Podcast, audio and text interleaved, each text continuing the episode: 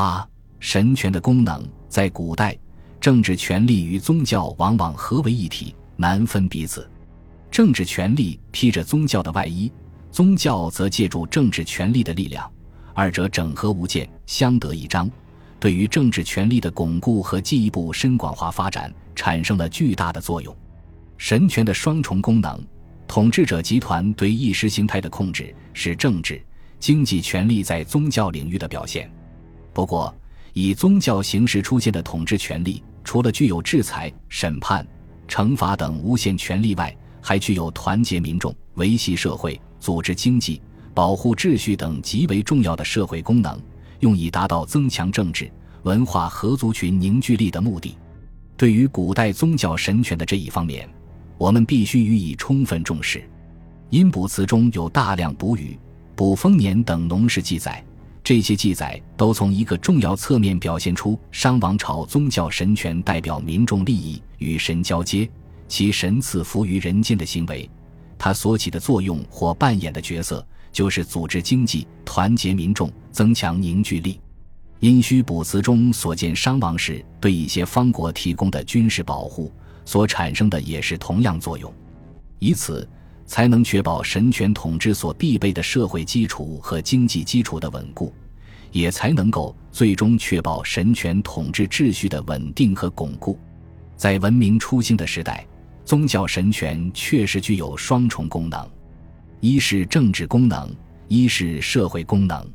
政治功能的发挥使神权统治者的权力合法化，社会功能的发挥。则是神权统治者的权力稳定化，两个方面的终极目的是完全一致的。三星堆神权文明可以说就是把神权的双重功能发挥得淋漓尽致的一个典型例子。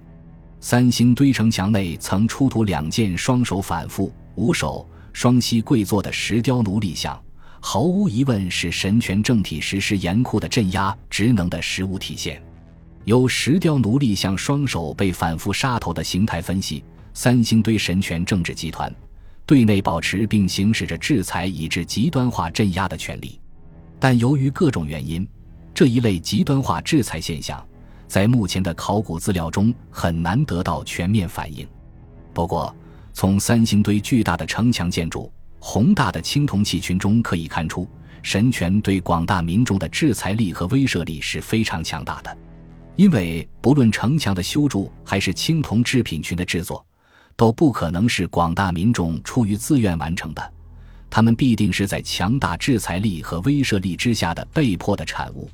三星堆一二号祭祀坑内出土的大批各式青铜人物雕像，有全身像、人头像、人面像等等，他们的服饰、冠饰、发饰各异，显示了不同族类的集合，表现出一个以蜀为核心。拥有众多族类的统治集团结构，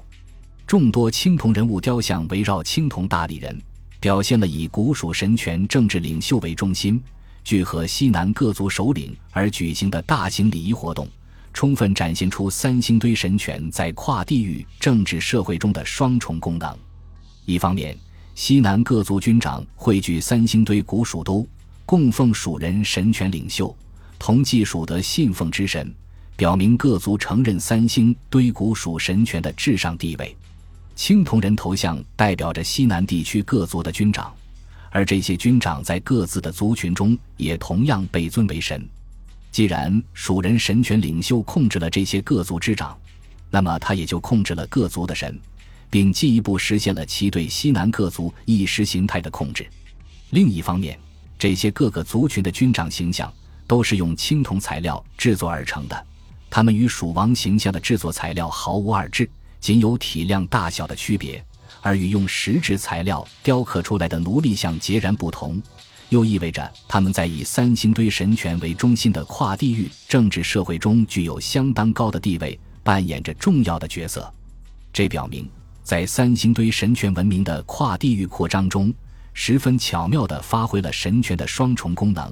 既达到了扩张势力范围的目的。又达到了稳固势力范围内现存秩序并增强凝聚力、吸引力的目的。根据文献材料，大师崇拜是蚕丛式，也是岷江上游低羌部族的文化特征。在三星堆二号祭祀坑内发现了一块自然梯形石块，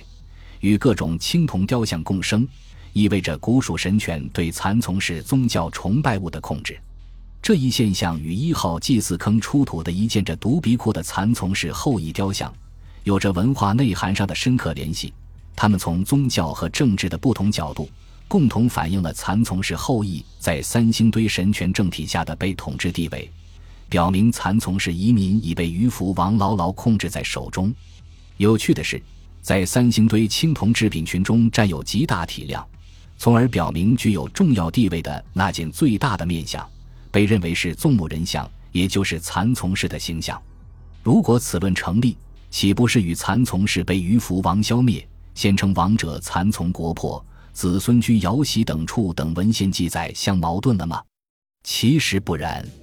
如果我们能够确认那件青铜人面像是纵目人蚕丛的形象，那么就可以有把握地说，正是通过制作并供奉这件蚕丛式的面像，于福王卓有成效地控制了蚕丛氏移民对齐先王的偶像崇拜，从而相当成功地达到了合法统治蚕丛氏移民的政治目的。由此看来。那件纵目青铜人面像，是于福王充分利用神权来对蚕丛氏移民进行有效统治的强有力工具。事实上，利用控制前朝或他族的崇拜物，从意识形态方面控制前朝移民或他族民众，在古代文明中是一个很普遍的现象。一个政权的统治者往往会精明地通过占有前朝或他族宗教崇拜物的方式。宣称自己是前朝或他族的神灵和宗教领袖，以便从文化、宗教感情上取得前朝移民和他族民众的认同，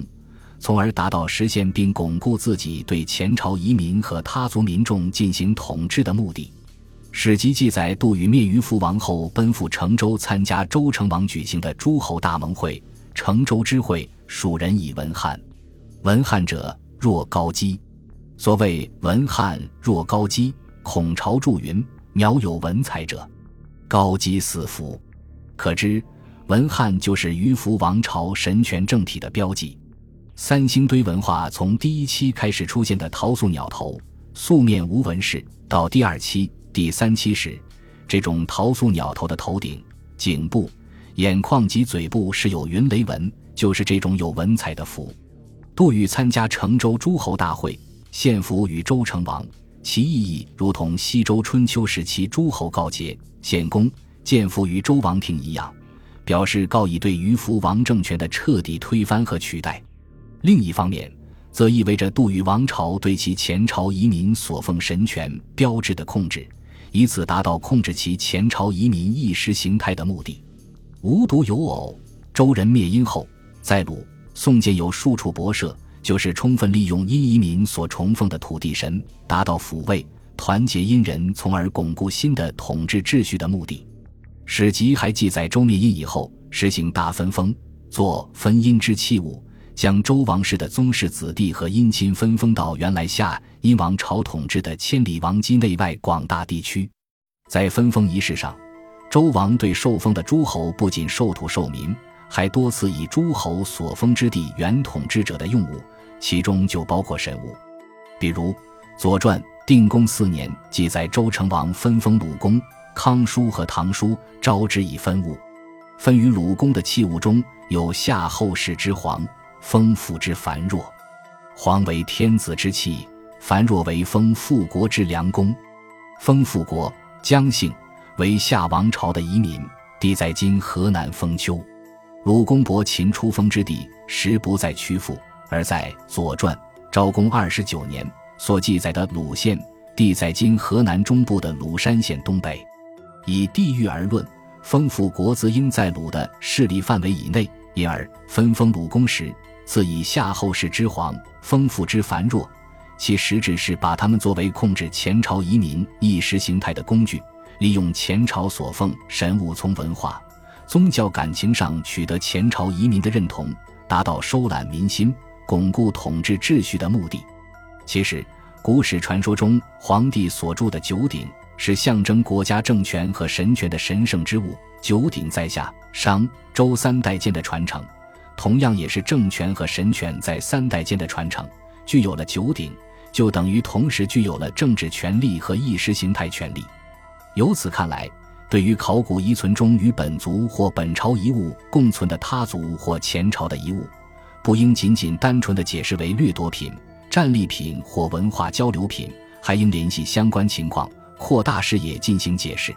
比如，至少说来，对于作为他族或前朝神物的器物，还应做深入分析。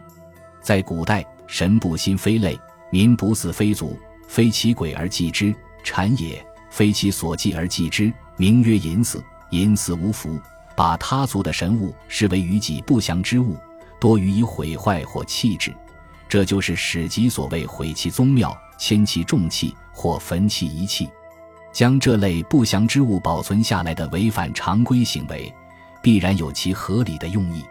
这个用意应当就是把他族或前朝神物作为控制他族或前朝民众意识形态的工具，一方面通过对神权标志物的控制，使他族或前朝民众畏服；另一方面通过这种控制。显示自己与他族民众或前朝移民在文化、宗教感情上的相互沟通，以此维系双方关系，达到镇抚他族或前朝民众、维护统治的目的。